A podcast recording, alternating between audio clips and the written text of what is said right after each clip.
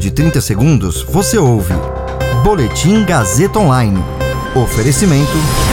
Se você tem muito o que dizer e quer escolher uma profissão para dar voz às suas ideias, a Faculdade Casper Libero é o seu lugar. Jornalismo, publicidade e propaganda, relações públicas, rádio, TV e internet. Todas as possibilidades abertas. Acesse casperlibero.edu.br e conheça as infinitas rotas que o mundo da comunicação oferece.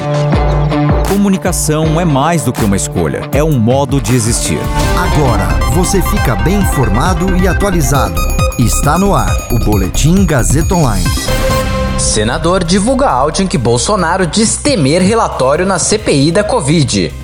Trabalhador tem até hoje para contestar benefício do auxílio emergencial que tenha sido negado. Eu sou Caio Melo e você ouve agora o Boletim Gazeta Online. O senador Jorge Cajuru, do Cidadania de Goiás, divulgou ontem em redes sociais um telefonema gravado no sábado com o presidente Jair Bolsonaro. Na conversa por telefone, Bolsonaro cobra do senador que a CPI da Covid só vai investigar o governo federal e não governadores e prefeitos, e diz temer que o relatório da comissão seja, nas palavras dele, sacana. O presidente diz que o senador tem que fazer do limão uma limonada. Cajuru responde que vai se esforçar. No sábado, o senador Alessandro Vieira, do Cidadania do Sergipe, já protocolou um pedido de aditamento da CPI da Covid para incluir nas investigações atos praticados por agentes de estados e municípios na gestão de recursos federais. Na conversa, Bolsonaro pressionou o senador Jorge Cajuru a fazer pedidos de impeachment de ministros do Supremo Tribunal Federal.